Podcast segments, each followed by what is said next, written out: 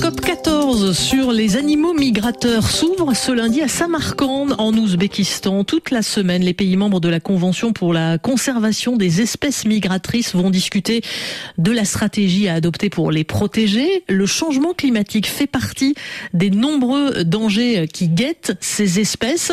En quoi affecte-t-il ces animaux? C'est notre question du jour. Bonjour Pauline Glaise. Bonjour Nathalie. Alors au-delà des impacts communs à n'importe quelle espèce, ces animaux migrateurs peuvent être perturbés précisément dans leur cycle de migration par le réchauffement climatique Exactement, car les dates de voyage de ces animaux ne sont plus forcément en adéquation avec leurs besoins. Les oiseaux qui hivernent en Afrique peuvent par exemple ne plus arriver au meilleur moment du printemps, souvent plus précoce. Il leur arrive aussi de décaler leur date de départ et ne plus partir à la date habituelle. Cela peut vouloir dire ne plus trouver les bons aliments au bon moment sur la route migratoire. Et ce n'est pas qu'une question de tempo, mais aussi de lieu. Certains animaux commencent à changer de destination finale. Des oiseaux restent plus au nord qu'avant, en hiver. Autre exemple, certaines baleines, avec le réchauffement des eaux, le krill mangé par les mammifères marins s'est déplacé.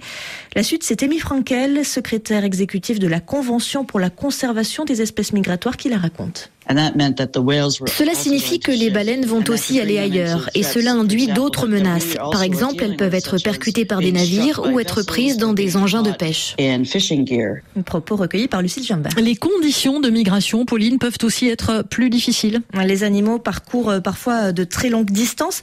Alors ils ont besoin de faire des haltes, Nathalie, mais certains refuges peinent à remplir leur rôle. Par exemple, le parc naturel de Doñana, dans le sud de l'Espagne, tend à s'assécher en raison d'une surexploitation des eaux en raison aussi de chaleurs excessives et du manque de précipitations. Or, cette zone humide joue un rôle important pour les oiseaux migrateurs, explique Juanjo Carmona de WWF. Certains viennent se reposer et d'autres pour nicher. Donc la biodiversité européenne et africaine doit beaucoup à Doñana.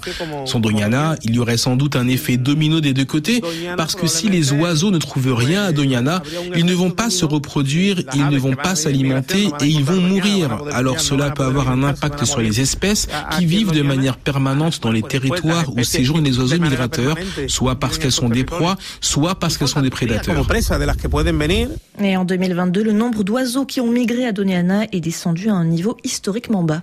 Pauline, avec les changements d'habitude des animaux, les mesures de protection, elles aussi doivent évoluer Et oui, Nathalie, car si les destinations ou les routes changent, les zones de protection actuelles ne sont plus forcément adaptées. Et protéger les espèces migratrices est important entre autres parce que certaines d'entre elles aident à limiter le réchauffement climatique. C'est le cas des éléphants, par exemple. La décomposition de leur bouse dans les sols augmente la séquestration du carbone.